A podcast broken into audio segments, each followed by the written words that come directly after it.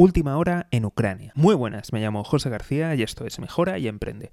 Hoy traemos la última hora en el conflicto entre Rusia y Ucrania. Y es que veréis, Noticias bastante desalentadoras nos llegan desde Ucrania, ya que se está produciendo un éxodo masivo de extranjeros. Incluso hasta los observadores internacionales de la OSCE están abandonando el país. Otros países han decidido trasladar su embajada desde Kiev a Lviv o Leópolis. Esta es una ciudad ucraniana situada al oeste, pegada a la frontera con Polonia.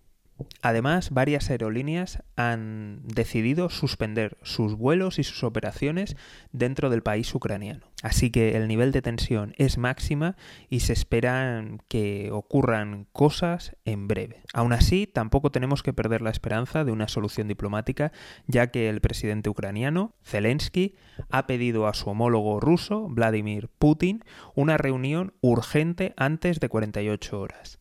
Veremos si se la concede y qué es lo que ocurre. Además, los esfuerzos diplomáticos no cesan, ya que hoy el, primer ministro alemán Olaf Scholz está de visita en Ucrania y mañana visitará Moscú. Son momentos muy difíciles para Ucrania, para su población y para su economía y ojalá, de verdad, ojalá se arregle y no pase nada.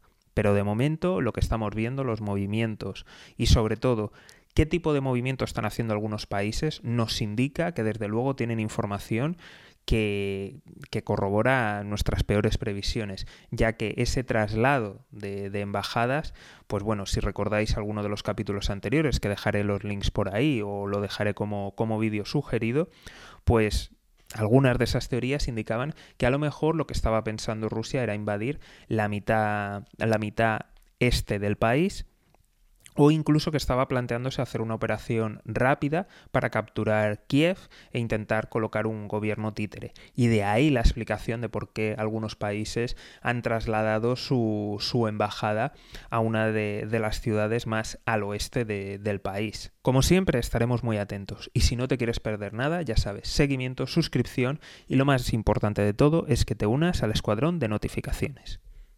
Un saludo y toda la suerte del mundo.